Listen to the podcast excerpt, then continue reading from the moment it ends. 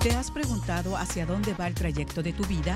Descúbrelo en Negociando, un programa de desarrollo para tu vida y carrera, conducido por el doctor Fernando Mata. Bienvenidos.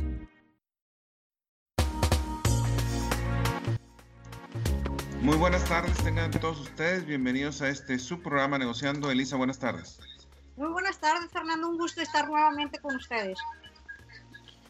Bueno, Elisa, un tema interesante, Wabi Sabi. La belleza de la imperfección. ¿Qué decías? Desde el puro nombre es una cosa bastante interesante. Palabra japonesa. Así es, fíjate qué interesante cuando hablamos realmente de la belleza y el bienestar de la imperfección, donde muchas veces el perfeccionismo puede llegar a tal nivel que lo que genera es estrés y genera más problemas que lo que se tiene. Sí, estamos de acuerdo que hay situaciones en las que es necesario.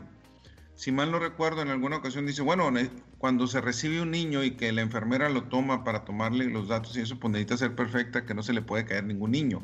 Estamos de acuerdo.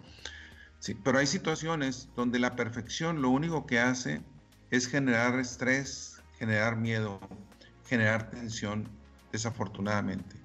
Y por eso la importancia de este tema. Cuando hablamos de un concepto zen que tiene que ver con la capacidad, con el contemplar la belleza de esa imperfección, que como seres humanos, desgraciadamente muchas veces estamos, se nos menciona que debemos ser perfectos, y es una de las cuestiones que pues hay que tener cuidado, Elisa. Así es, Fernando. Wabi es el arte de la armonía, del bienestar en la imperfección.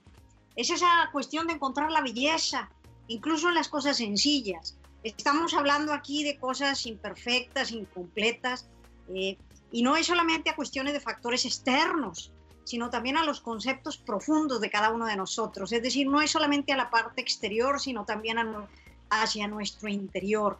Es hablar, por ejemplo, de la soledad, del abandono, de todo ese tipo de cuestiones que a veces nos generan unos procesos de reflexión eh, traumáticos del estar solos, de, si el ser humilde realmente no refleja, es, es un concepto de imperfección o es la perfección en un momento dado. Ahora, Elisa, somos responsables los educadores, los padres de familia, la sociedad en general, porque desgraciadamente en nuestra cultura, como mencionaba yo en la invitación para que nos escucharan hoy, Elisa, nuestra cultura venera el éxito y ridiculiza el fracaso. De alguna manera, desde pequeños, desde adolescentes, desde jóvenes, recibimos el mensaje de que para ser exitosos necesitamos ser perfectos, ya sea en los diferentes ámbitos, como profesionista, como atleta, como deportista, como músico, como padre, como hijo. Se nos dice que debemos ser perfectos. Y aquí es donde entra el wabi sabi. Es la capacidad de reconocer la belleza aún o como debería de ser cuando haya imperfección. Es un modo de vivir de alguna manera con tranquilidad, con paz, de convivir con ese entorno. El perfeccionismo, también lo que yo le llamo la antiquiofobia, que es el miedo al rechazo, a fracasar, a cometer errores, el no aceptar las pérdidas que tenemos, son cosas que nos impiden a final de cuentas tener una vida plena. El Wabi nos da la esperanza de que no importa la incertidumbre, de que no importan los errores, de que no importan los fracasos, que no importa el paso del tiempo, que no importa todos los obstáculos desfavorables que tenemos en nuestra vida, aún así podemos tener una vida feliz, una vida saludable, y depende de nosotros mismos, aún con errores. Por eso la frase, La vida es bella aún con errores y aunque bella la escriba con V. Y errores con H, por no decir horrores. Fíjate, Fernando, mencionas ahorita de que tiene que venir esto de uno mismo. Y uno de los problemas grandes a los que nos enfrentamos en la vida es a ese miedo al fracaso, a ese temor, a esa tristeza, a ese dolor, que muchas veces no hacemos nada por miedo te quedas este, paralizado, el miedo te paraliza y es un miedo interno, porque realmente, ¿qué te pueden decir los que están afuera? Hay cosas que uno sabe tan profundamente que cree uno que no las sabe mejor que los demás. Lo voy a aplicar en un caso muy práctico que es, por ejemplo, en la profesión de uno mismo. ¿Cuántos de nosotros muchas veces creemos que no servimos para lo que logramos hacer? Que no somos buenos en nuestra área de trabajo, porque creemos que somos imperfectos, que no lograste esa perfección. Y tienen un pánico y un miedo y caen en, esa, en ese sufrimiento, en esa desolación, en esa tristeza, en esa depresión que muchas veces le da a nuestra gente por creer que no puede tener el éxito que él cree que busca, pensando que los demás saben más que él, cuando muchas veces nosotros somos los expertos en todos esos procesos. El wabi sabi se enfoca en esta realidad de la imperfección, donde uno tiene tanto miedo a lo imperfecto que te apanicas y no logras salir adelante. Y como tú lo expresaste claramente ahorita, es el momento en el que uno tiene que sacar ese coraje interno para poder transformarse. Porque así le estemos diciendo todos al alrededor y así encuentre un ambiente propicio Mientras que uno en la mente no se pueda sacar que es imperfecto, ¿eh? o que a pesar de ser imperfecto, eres muy bueno en lo que haces, ¿sí? no vas a poder tener esos grandes éxitos que uno desea. Elisa, consideremos una carrera atlética de mil participantes. El wabi está relacionado por no apreciar la imperfección cuando el Wabi Sabi lo que te dice, debemos apreciar la belleza de la imperfección, es el dolor del segundo lugar. ¿Y por qué voy a hablar del dolor del segundo lugar? Porque en una competencia donde hay mil participantes hay un podium con tres, primero, segundo y tercer lugar. El primer lugar, medalla de oro. Excelente. El tercer lugar, mucho mejor que el cuarto porque subió al podio. Por poquito no sube, pero subió. Pero el dolor del segundo lugar nadie se lo quita. Por la manera como hemos, a final de cuentas, educado, la cultura que tenemos. El dolor del segundo es, no fui primero. Y el segundo no pasa para la historia. Sin importar, incluso el tercero está más contento que el segundo lugar. Es increíble pero sucede muchísimas veces. Por no saber apreciar los momentos, por el dolor que tenemos por no haber sido perfectos. Cuando la perfección muchas veces es dañina y hay lo que se llama la paradoja de la perfección, que ahorita más adelante lo vamos a mencionar. tocas un punto que le duele a uno en el alma el saber que llegaste en segundo lugar cuando pudiste haber sido primero, pero todo es cuestión de enfoques, nuevamente, estás viendo un punto, no estás viendo esto en una forma sistémica. Tú mencionaste mil personas, de mil llegaste en segundo lugar. Y si para ti eso es considerado, o para el individuo, es a lo que me refiero, es considerado algo negativo, esa, pues ese deseo o esa adversidad o esa situación es una oportunidad para transformarse en una persona mucho más fuerte, más bella es algo que va a tener que trabajar. El haber quedado en segundo lugar no significa que eres malo, ¿eh? ni que no puedes decir que no fuiste el mejor, pero estás dentro de los mejores en el mundo. Entonces eso tiene que marcar una diferenciación. No puedes cargar toda tu vida con ese costal de papas o ese costal de nopales atrás de tu espalda diciendo no llegué, no pude, no fui el mejor. Eso que acabas de mencionar tú es exactamente lo que nos sucede en el día a día en nuestras actividades de trabajo. Ah, es que yo lo pensé como lo dijo X persona. pero me dio pena decirlo, me dio vergüenza mencionarlo. Es ese miedo de nuevo, es esa, ese temor, esa cuestión que precisamente lo que tú expresas con el el guavisabi, perdón, es lo que nos llevará a tener que transformarnos a ser mejores. Lo importante de esto, Elisa, es que a final de cuentas, cuando hablamos del wabi necesitamos entender que no todo es lo externo. Y ahí es donde está, para mí es donde está la clave. Cuando hablamos del wabi muchas veces pensamos la belleza de la imperfección, pero lo vemos externamente. Y aquí es donde tengo que ir, lo que tú mencionabas hace un momento, hacia el interior. O sea, a final de cuentas, los conceptos que más me van a impactar son los que están relacionados conmigo mismo. Ahí es donde necesito de alguna manera quitarme el ego, ser humilde, donde necesito en este vivir en paz, pero sobre todo convivir con el entorno, con ese entorno donde me ofrece demasiadas cosas y no las puedo ver porque busco la perfección. Y es una de las cuestiones donde muchas veces queremos las cosas perfectas. Y si algo no sucede, si mi hijo no se comporta de manera perfecta, de acuerdo a mis proyecciones, de acuerdo a mis telarañas muchas veces, pues simplemente me molesto con él, le grito, etc. Pero ese soy yo, no es él. Lo que estoy es reflejando. O cuando me molesto con uno de mis subordinados, o cuando me molesto con una empleada que me está atendiendo en una oficina de gobierno, o que me está atendiendo en un mostrador de una aerolínea. Me quejo, ¿por qué? Porque espero las cosas perfectas, porque espero que no se retrase nada un minuto. Cuando hay circunstancias externas, el clima, circunstancias externas como lo que estamos viviendo en estos momentos, que muchas veces no podemos controlar. Y como seres humanos, como seres humanos nos da miedo en no poder controlar.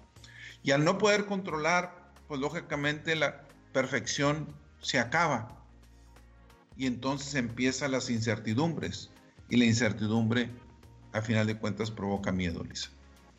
Dicen, la incertidumbre mata de tanto miedo que genera en cada uno de nosotros. Pero fíjate eso que acabas de expresar eh, en la forma de nuestros comportamientos, así como tú lo presentas en la forma de la agresividad, también lo tenemos en la forma de la negatividad de que somos buenos para hacer cosas. Yo quiero resaltar esto nuevamente, Fernando, porque eh, eh, mucho del concepto del wabi se centra en ese, en ese modelo de no creernos, de no aceptarnos, de no eh, valernos de decir que podemos hacer las cosas. Hay una palabra que me gusta mucho también en japonés que es el kintsukuori. Esto es una ruptura vuelve al objeto más fuerte y bello y lo traducen, aunque no lo expresa, es una forma de traducir en que consiste en la reparación de todos aquellos objetos rotos. Cuando a ti se te rompe algo que tú quieres, que te gusta, del cual estabas, eh, eh, te fascinaba y se te cae y se rompe, ¿sí? ya no lo puedo reparar. Hay una forma de reparar las grietas y ellos expresan que esta palabra es a partir de la unión de las grietas con oro, con oro, ¿sí? De este modo, es una forma de embellecer el objeto. Quiere decir que ya no es el mismo que antes, pero le pusiste, le agregaste algo más. Y por eso se pone el que unas tus grietas con oro. La palabra oro para nosotros significa que tiene muchísimo valor, ¿sí? Entonces, si el objeto lo puedo tratar de pegar con ese oro, es tratar de que todas esas partes rotas las pueda conectar, probablemente lo haga más fuerte y bello que antes. Eso es algo que, tiene que ser en nuestro proceso de vida a vida también, en el día al día que nosotros manejamos. Tú acabas de expresar ahorita la palabra los sufrimientos, las heridas, las eh, afrentas que tenemos en el paso del día a día con, con las caídas que a veces nos damos, Fernando, y que nos dan unos costalazos gruesos porque no es nomás en lo personal, también es en lo profesional e en la salud, por otro lado, como tú lo expresas ahorita con la, con la pandemia que tenemos pero también está en la cuestión espiritual. ¿Cuántos de nosotros hemos perdido muchas veces la esperanza y que cuando uno conecta esa relación con Dios, para mí esa es la parte más fuerte de poder reparar estas grietas con oro, cuando puedo conectar a mi Dios con todas las problemáticas o situaciones que vivimos en el día a día. La adversidad, Elisa, tú lo acabas de mencionar.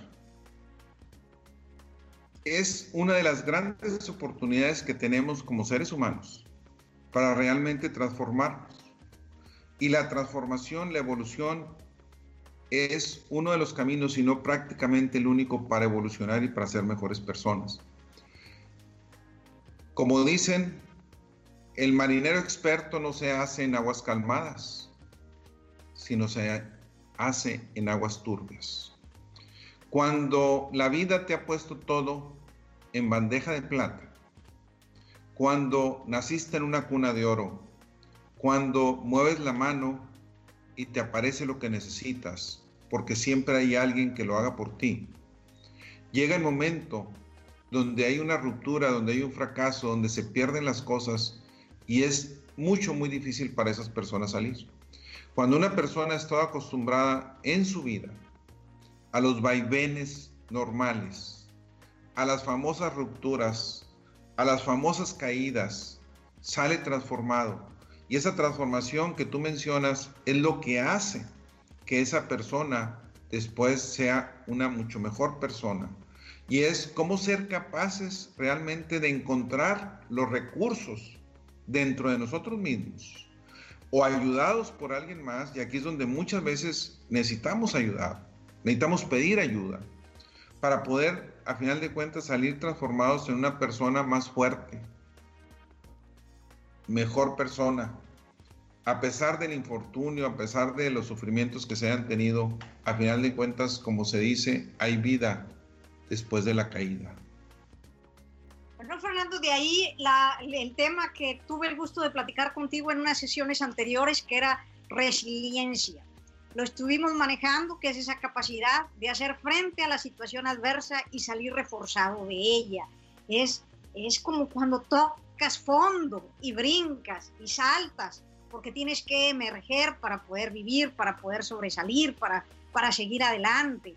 Es, es conectar esa armonía con uno mismo, con los demás, esto lo vamos a ver y, lo sentimos y creo yo que lo vive muchísima de nuestra gente, más en el día a día de hoy, con tantas separaciones, tantos divorcios, tantos problemas eh, de no podernos comunicar con otras personas, de no saber entablar una relación, una comunicación, un compromiso de vida, todo ese tipo de cuestiones hacen que a veces se pierda la armonía en uno y que caigas, y que vayas al fondo y que uno tiene que poner los límites uno va a decir, uno, uno es el que traza en qué momento es el que tocó el fondo, porque no es un abismo sin fondo, es uno delimita.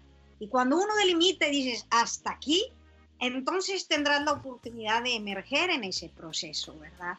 Esto es parte de lo que eh, explica esta, pues, este concepto que tú mencionas como el wabi sabi, que nos, nos ayuda a a salir adelante de nosotros, a eliminar esas rupturas, esas cuestiones, esas imperfecciones, o a saber vivir con la imperfección y ver que a veces lo imperfecto puede ser perfecto. Una de las cosas fundamentales que yo veo, Elisa, es para ser feliz, depende de mí, pero sobre todo es importante entender que el Golden Gate se pinta cada día. Nunca está terminado. Los grandes monumentos siempre están en reparación. Las grandes vidas siempre están transformando, siempre están en reparación. O sea, la vida es caótica, sí, es compleja, sí, se sufre, sí, pero también se vibra, también se es feliz. Y a pesar de todo lo que sufra, no importa, debo entender que es posible ser feliz y que necesito disfrutar de la vida. Una de las cosas, Elisa, que a mí en lo personal siempre me han fascinado son las paradojas. Y en mi libro, El trayecto de la vida, yo menciono esas paradojas. ¿Qué significa una paradoja? Pues lo voy con ejemplos. A veces hay que ir más lento para llegar más rápido. A veces hay que llorar para poder reír. A veces hay que perder para poder ganar.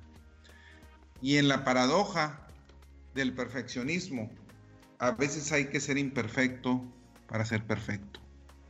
Y es una de las cosas, esa paradoja del perfeccionismo, donde buscamos la perfección, pero por un lado necesitamos entender que, aunque suene paradoja, la perfección no siempre es perfecta. Ahí es donde entramos, pero ¿cómo? Sí, la perfección no siempre es perfecta, tiene sus vaivenes y eso no implica que las cosas puedan llegar a disfrutarse y que pueda llegar a ser perfecto el momento que estoy viviendo. Bueno, aquí volvemos a resaltar esa técnica japonesa, no olvidarla, Fernando, como el kintsukuroi, que consiste en reparar esos objetos rotos rellenando sus grietas con oro o plata, con un metal que sea altamente valioso para nosotros. Y aquí lo que se observa es que en lugar de ocultar los defectos, los resalta de alguna manera, se acentúan, no se esconden, se sabe que existe eh, eh, y, también se trabaja en ello, es decir, se pule, se, se, se, se forma, se crea para tratar de generar esa capacidad de poder sobrevivir, de recuperarte y de hacerte más fuerte en ese proceso. La paradoja del perfeccionismo lo vuelvo a retomar, Elisa, a final de cuentas necesitamos entender que el ritmo de la vida diaria vino a cambiar ahorita con lo que estamos viviendo definitivamente. Cada vez íbamos más deprisa, cada vez nos pedíamos más resultados. A final de cuentas las rutinas era estar corriendo, donde necesitábamos de alguna manera tener velocidad y ser exitosos, tener aciertos. Nos damos cuenta que faltaba tiempo para todo, que la perfección de alguna manera era una meta que tratábamos de llegar y que buscábamos llegar. No importa lo que cueste, es por el simple hecho de lograr esas metas, independientemente que nos costara prácticamente la vida o estar, a final de cuentas, apostando nuestro futuro en lograr esas metas. Y eso se veía en el ámbito personal, en el ámbito de las empresas, en el ámbito de la naturaleza, sacrificando el futuro por disfrutar el presente de una manera que yo digo que muchas veces ni siquiera era disfrutable en plenitud. Y esto nos vino a abrir los ojos, a detenernos y a evaluar que lo que buscamos de perfección no necesariamente, no necesariamente es lo perfecto, que necesitamos buscar otras cosas que realmente nos llenen, nos satisfagan y nos logren la plenitud que buscamos. Fíjate que uno de los problemas grandes a los que nos enfrentamos, Fernando, es a esas tendencias, a esa forma en la que crecimos de hacernos ver o creer que eso era lo valioso, que esa forma de analizar las cosas era lo que valía la pena. Ese correr que tú mencionas, ese tránsito rápido y sin pensar en la familia, sin pensar en disfrutar, matando la naturaleza, todo ese concepto que acabas de expresar, de alguna manera nos decía que era la perfección, que era la forma en la que teníamos que manejarnos, porque eso viene de la teoría o del concepto de lo que nosotros llamamos capitalismo-consumismo, enfocados a hacer, hacer y gastar, gastar, gastar. Y todavía creo que muchísimos de los que estamos encerrados en casa añoramos, soñamos y queremos andar haciendo eso en forma desmedida. Eh, la reflexión que tú expones el día de hoy de ponernos a pensar, analizar, eh, es un punto interesante, porque de ahí viene la palabra wabi. Wabi se refería inicialmente a la soledad de vivir en la naturaleza, lejos de la sociedad. Eh, ese es un punto, un punto clave y sabe se traduce como frío, flaco, marchitado.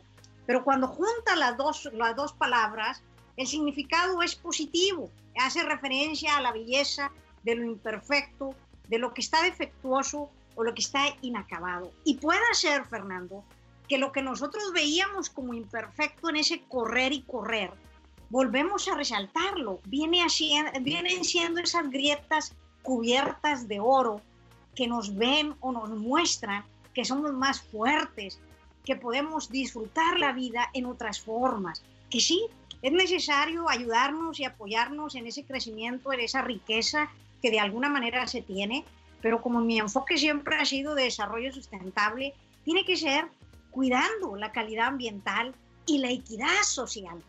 Entonces, el wabi es ver cómo vamos a buscar esa belleza en nuestra sociedad también.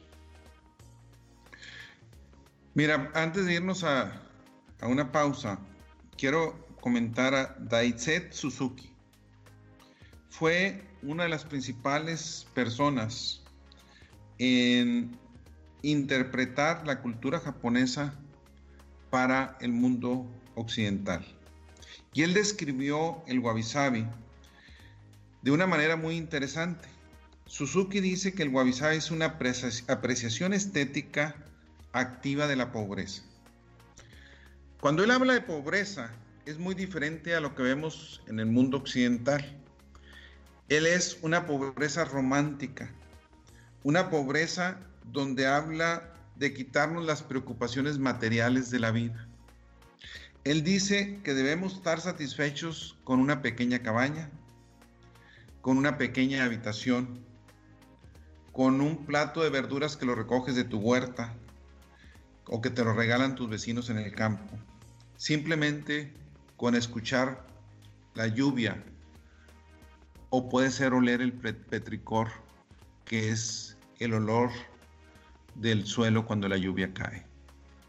Y esas son las cosas donde es contemplar la vida, es vivir el momento, quitándonos lo material. No es nada fácil de acuerdo a la cultura en la que estamos. No es nada fácil, Fernando, de acuerdo a nuestra cultura, porque en los últimos 100 años o un poquito más nos hemos encargado de modificar el pensamiento nosotros mismos, es decir, en, generar ese modelo de consumo, del modelo capitalista, con esa transformación que tuvimos industrial, que era algo bueno, que era algo interesante, que era muy valioso, pero que sin embargo lo conectamos a una, a una situación, a una vorágine de querer tener más, más, más, más, más, más, y como lo dije anterior, para tener más, más, más, más, gaste, gaste, gaste, gaste, gaste, gaste. Entonces hay un mundo que se nos ha eh, separado y que valdría la pena en alguna otra ocasión eh, platicar entre esa separación también de las, de las cuestiones de, las, eh, de la vida social, de los ricos, como llamamos, y de los pobres, ¿verdad? Al pobre lo tenemos gasta, gasta, gasta, gasta, gasta, mientras que el otro, el rico, invierte, invierte, invierte y te hace gastar, gastar, gastar. Entonces, eso que tú expresas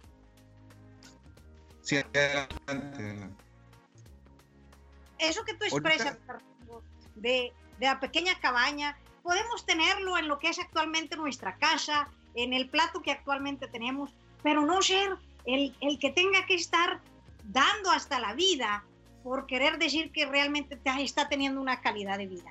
Muy bien, pues gracias por continuar aquí negociando el tema de hoy, Wabi Sabi. La belleza de la imperfección, el bienestar de la imperfección.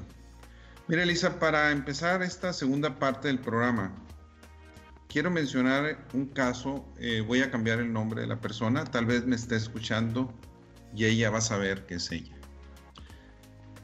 Caso de Roxana, tiene cuatro hijos. Roxana trabajó conmigo hace muchos años. Cuando le tocó trabajar conmigo ya estaba casada. Y trabaja conmigo a la hora de estar estudiando su maestría. Y una de las cosas que yo admiré es no solamente su inteligencia, que es una persona mucho, muy inteligente, sino su decisión de vida dedicarse a la crianza de sus hijos cuando tuviera hijos. Resulta que Roxana encuentra mucho, muy buen trabajo, bastante bueno, pero ella en un momento de su vida renuncia a su trabajo por educar a sus hijos y su esposo tiene un buen trabajo. Una de las cosas más importantes es la capacidad de Roxana de educar a sus hijos de tal manera que no les importan las marcas de ropa de cualquier otra cosa que usan, que no es fácil en la sociedad en la que ella se mueve. Porque generalmente en esas sociedades los niños empiezan a decirle al niño que no trae marcas el niño patito, porque trae marcas patito. Mientras que ella decide comprarle la ropa a los niños en tiendas normales, que mucha gente las visualiza solamente para que gente de otro nivel socioeconómico las compre. Sin embargo, si tú ves a los hijos Roxana, el tipo de clases que toman, los niveles de cultura que tienen, las veces que han viajado a Europa y a otros lugares, muchos niños de su edad no lo tienen, ni la madre que tienen que los impulsa a seguir adelante. Cuando uno ve la cochera de la casa de Roxana, se encuentra con una camioneta, lo que le llamamos mamamóvil, ¿verdad? Una van. Pero se encuentra también con un carro compacto, que es el del esposo de Roxana. ¿Por qué un carro compacto? Porque ellos deciden, ¿para qué quiero un carro de lujo? Eso me impide la educación de mis hijos y me impide las experiencias que podemos tener como familia. Es un gran ejemplo, pero solamente familias inteligentes y que tienen mujeres inteligentes como madres de familia pueden lograr eso. El llegar a quitar de la cabeza de los hijos el consumismo, el materialismo, sin importar las marcas, que es una cuestión compleja. Y ahí es donde el Wabi al estar preparando este material, yo la recordé a ella, porque es una persona que estimo mucho, pero sobre todo la capacidad que ha tenido para llevar a su familia junto con su esposo y lograr lo que muy pocos son capaces de lograr. El que a los hijos no les importa el qué dirán, no les importa el famoso bullying que les pueden hacer cuando tienen argumentos para contestar con mucha valía lo que ellos están viviendo. ellos han, encontrado, Fernando, eh, valor lo que realmente es valioso. Es decir, están luchando contra corriente. Lo que tú me acabas de expresar es ir en contra de la corriente de lo que antes sucedió con el COVID. Yo espero que con este, esta situación de pandemia que estamos viviendo, el, estar encerrados en casa, en especial para aquellos que tenemos clase media y media alta o alta, eh, sea un punto de reflexión muy fuerte, Fernando, de la transformación de, ese consumismo, de, esa forma de ver las cosas, que la marca es, es lo que cuenta en muchos de los casos. Tú lo acabas de decir, mira ahorita en casa, ¿qué significa la marca? Es X, es lo que menos sentido tiene en este proceso.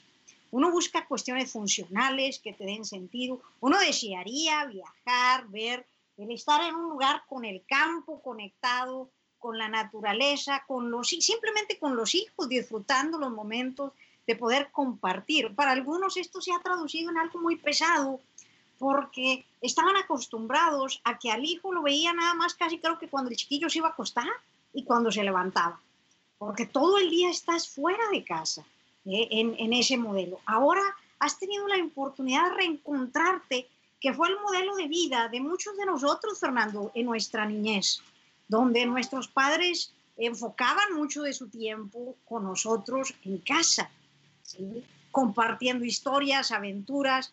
Eh, tengo uno, hace aquí unos sobrinos viviendo en la casa de campo de mi cuñada. Los chiquillos están felices. Les prohibieron usar el celular en estos días. Ellos han disfrutado, han hecho casas de campaña en el patio, han este, hasta cocinado pizzas, eh, enseñado a cocinar pizzas a hacer actividades, a, manejar, a limpiar los patios, a ordenar cosas. Otras cosas que, que antes ni siquiera lo tenían contemplado en su mente y que ahorita te lo platican con una emoción como la aventura que vivieron del día. ¿sí? Entonces, lo que de alguna manera nos han hecho ver como imperfecto en la sociedad, vuelvo a insistir, creo que es realmente la perfección que andábamos buscando y esta pausa ha servido para volver a reencontrarnos con eso, Fernando. Fíjate, aquí hay algo muy interesante de alguien que escribe eh, Mamá en Balance.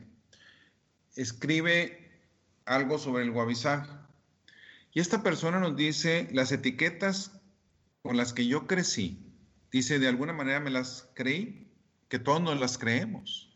Es algo que nos creemos con esas etiquetas. A tal grado, dice que yo era demasiado insegura, menciona ella.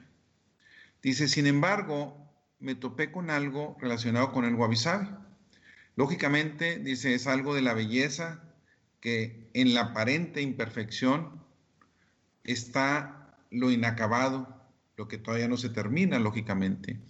Dice, y da un ejemplo muy interesante, dice, ella aprecia lo nuevo, lo limpio, lo reluciente, las paredes recién pintadas, la cocina impecable, los muebles nuevos, los electrodomésticos sin manchas.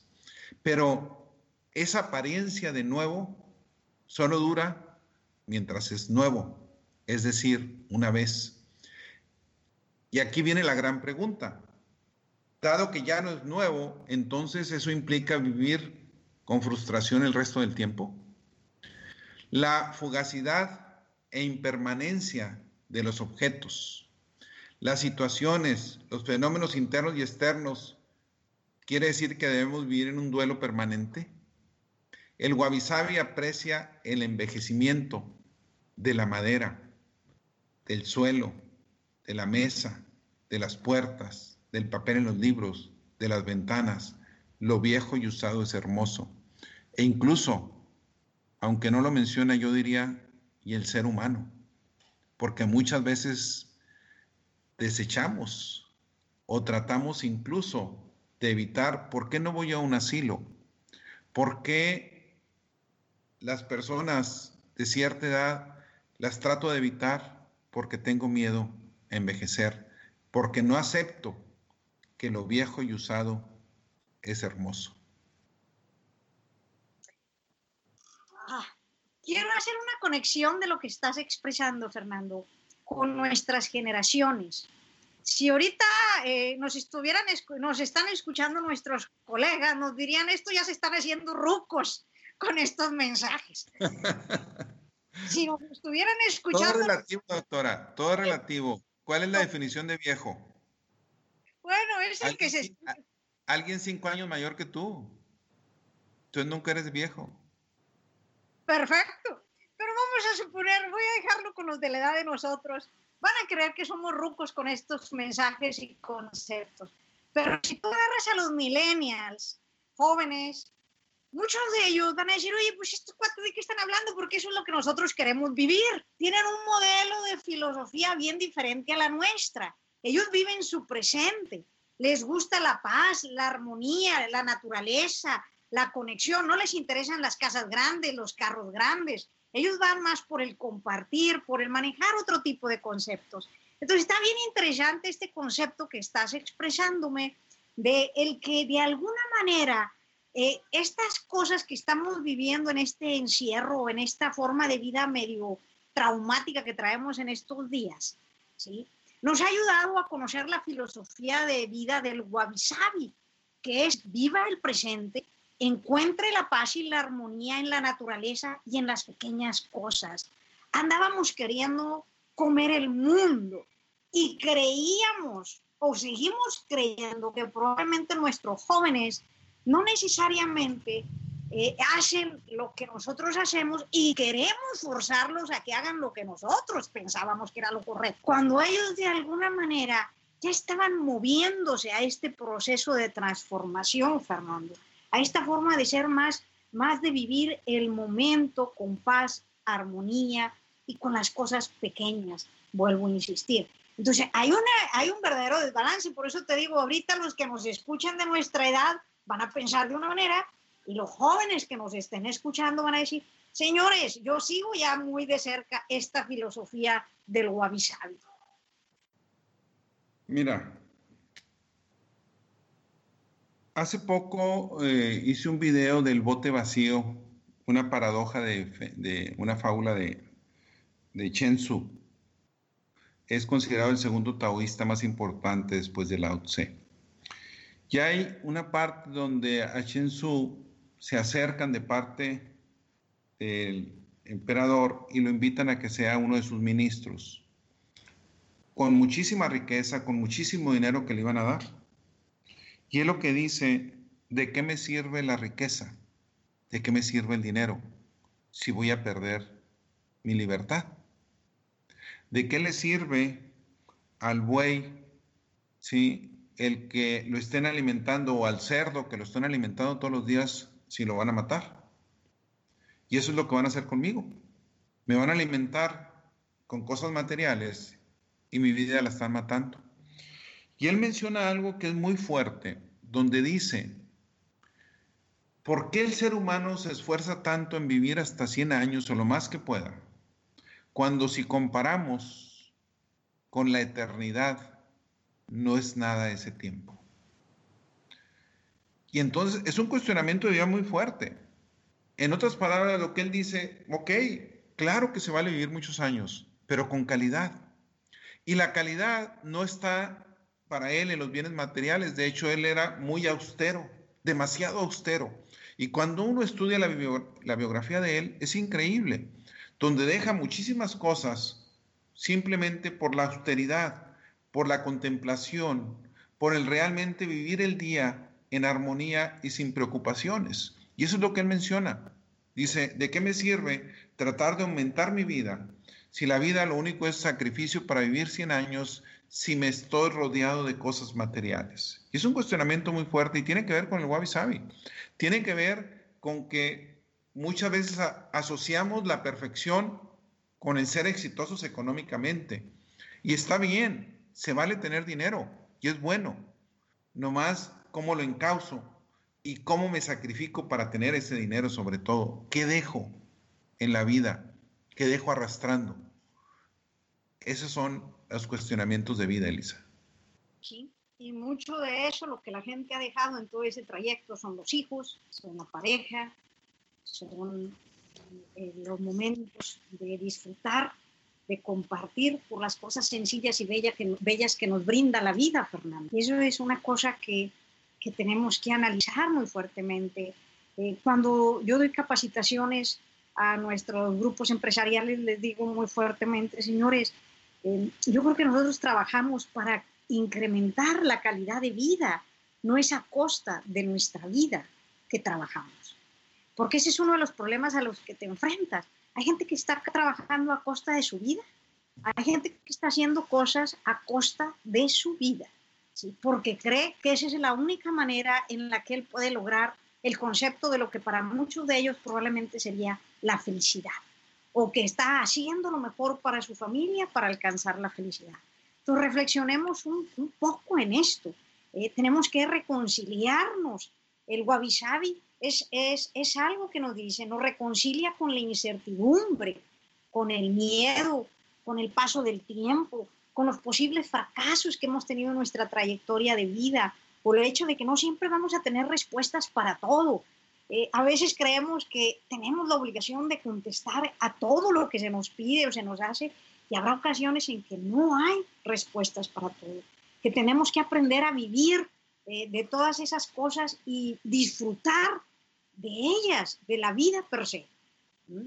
Yo creo que nosotros somos seres humanos que Dios nos crió de manera perfecta cada uno de nosotros y que va a haber imperfecciones en todos lados que tendremos que asimilar de alguna forma para disfrutar el día a día. Yo quisiera dejar a nuestra gente con una reflexión de si quiere continuar en el modelo anterior de su pasado, de lo que vivió, y, lo pongo en referencia con la pandemia, el antes y el después. Eh, o si lo va a combinar. Ese antes que vivía es el que usted añora volver a regresar o es el que ahorita tiene en el que comparte su tiempo a lo mejor con la familia o es una mezcla de las dos cosas en las que estamos aprendiendo que no todo lo que nosotros creíamos que era perfecto resultó ser perfecto. Elisa, fíjate, cuando decidimos el tema, se ve una contradicción tremenda. La belleza de la imperfección. Simplemente con esas palabras, o la belleza del bienestar también, o el bienestar, la imperfección incluyendo el bienestar inclusive. Y aquí se oye muy bonito. Incluso se dice que puede ser una idea romántica, pero demasiado contradictoria. ¿Por qué? porque ahora estamos diciendo que lo bello puede ser aquello que es feo aquello que está equivocado, aquello que tiene errores. En el mundo del arte, hablamos de la restauración de objetos, como tú decías, de unir esos elementos rotos. Pero cuando llevamos el wabi al ser humano, hablamos de unir ese corazón roto. Hablamos de sanar esas heridas. Hablamos de ese desperfecto o muchas veces que pensamos como personas que no somos valiosos. Y aquí es donde necesitamos de alguna manera dignificar la imperfección como personas. Es resaltar lo feo que se vea bello. Y es donde me recuerda una actriz como Barbara Streisand que tiene una nariz que resalta. Y sin embargo para mí es bella. Y, o sea, no me lo opero. ¿Por qué me lo opera si es lo que me hace diferente? Y tantas personas que lo que yo puedo considerar por una falta de valía, por una falta de autoestima, en hacerme modificaciones incluso a mi cuerpo, cuando realmente puede ser bello. Sí, se vale hacer algunas cosas para mejorar. Siempre lo que hagamos para mejorar es bueno, pero que no sea a costa de nuestra salud, que no sea a costa de nuestra vida. Efectivamente, Fernando, y eso es algo que tendremos que trabajar cada uno de nosotros cuando queremos ser muy perfeccionistas. Es decir, que tenemos un pensamiento bien, bien de straightforward, que rígido, vamos, vamos a decirlo así, un pensamiento eh, que es eh, como cuadrado. A veces nos dicen que tienes el pensamiento muy cuadrado, eh, que quieres que todo salga eh, perfecto. Eh, eh, hay, siempre que uno trabaja con esta cuestión de un pensamiento muy rígido, surgen en cada uno de nosotros problemas, principalmente dos, la ansiedad y el sufrimiento, Fernando. ¿Cuántos de nosotros queríamos ser siempre los mejores? Desde que viene uno en su trayecto de vida, en la carrera, en, la, en sus estudios, en cada una de sus formaciones, y era un sufrir y una ansiedad porque tenías que lograr las metas que te trazabas de llegar a alcanzar eh, ciertos puntajes, ciertas cuestiones, y te la pasabas sufriendo muchas veces, con mucha tensión, con mucho nervio, y de hecho se lo hemos transmitido a las siguientes generaciones, que esa es la forma en la que se deben de educar, que tienen que ser los mejores, estas, estas, porque para nosotros la inteligencia se, se midió en función solamente de la cuestión matemática, más que de las otro tipo de inteligencias que en algún programa, en alguna época de nuestra historia pasada, describíamos las N tipos de inteligencias que puedes tener, porque hay gente que es muy inteligente en cuestiones eh, prácticas, en cuestiones de la música, en cuestiones de la belleza, en cuestiones de, de, de otras actividades que no tienen nada que ver necesariamente con la inteligencia de lo que nosotros llamamos la parte matemática, la parte científica. Entonces, eh, el ser rígidos a veces en nuestras tomas de decisiones, en nuestros pensamientos, nos van a crear ese concepto de ansiedad. Y esa ansiedad, al final de cuentas, es una falta de confianza y de seguridad en cada uno de nosotros, que se va a traducir en un problema en las acciones que reflejemos, porque muchas veces vamos a dejar de hacer cosas porque creemos que no somos capaces de poderlas lograr. Bueno, Porque no de la imperfección, Fernando. Sí, hay que, hay que, sobre todo, saber y sobre todo reconocer que hay profesiones que son perfectas como la ingeniería industrial, ¿verdad, doctor?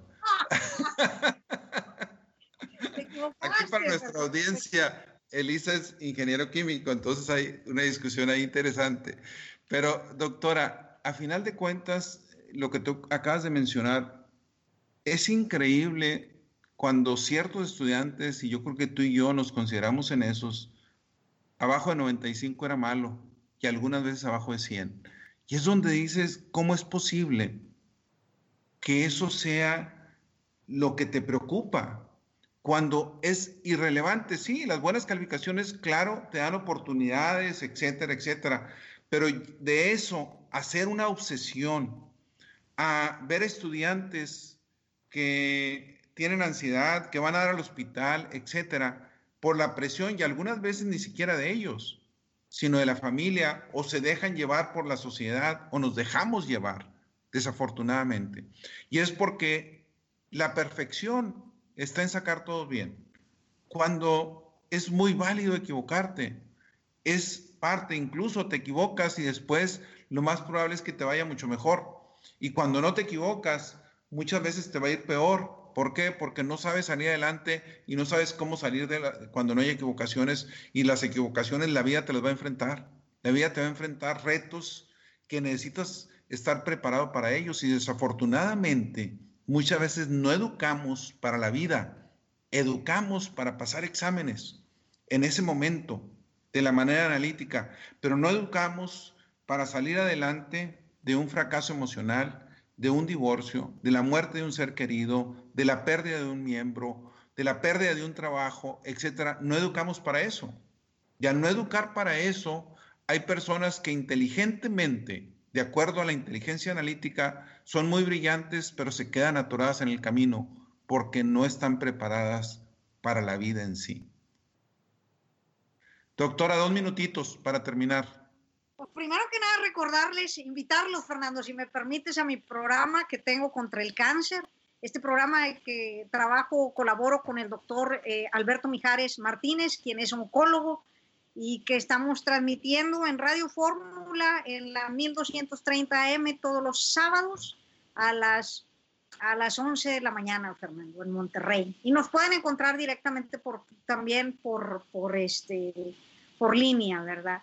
Y será un gusto eso. Y por otro lado, decirles que, pues que hay que disfrutar la vida, Fernando. Hay que ver que las imperfecciones nos pueden llevar a la perfección, que toda esa cuestión que vemos a veces como negativa porque nos enseñaron a que teníamos que ser perfectos, realmente no es así la situación. Que problemas tan difíciles como los que se viven actualmente de una pandemia nos están dando una fuerza para ver las cosas diferentes espero en Dios que cuando estemos todos al 100, que podamos decir que, regresemos a la nueva normalidad, eh, podamos aprender de todas esas inseguridades, de todos esos temores, todos esos miedos y disfrutar la vida de las cosas pequeñas con tranquilidad, con el deleite de estar al lado de todos esos seres queridos con los que uno quiere estar siempre y que a veces por cuestión de, la imprudencia, o más que de la imprudencia, del perfeccionismo de uno mismo,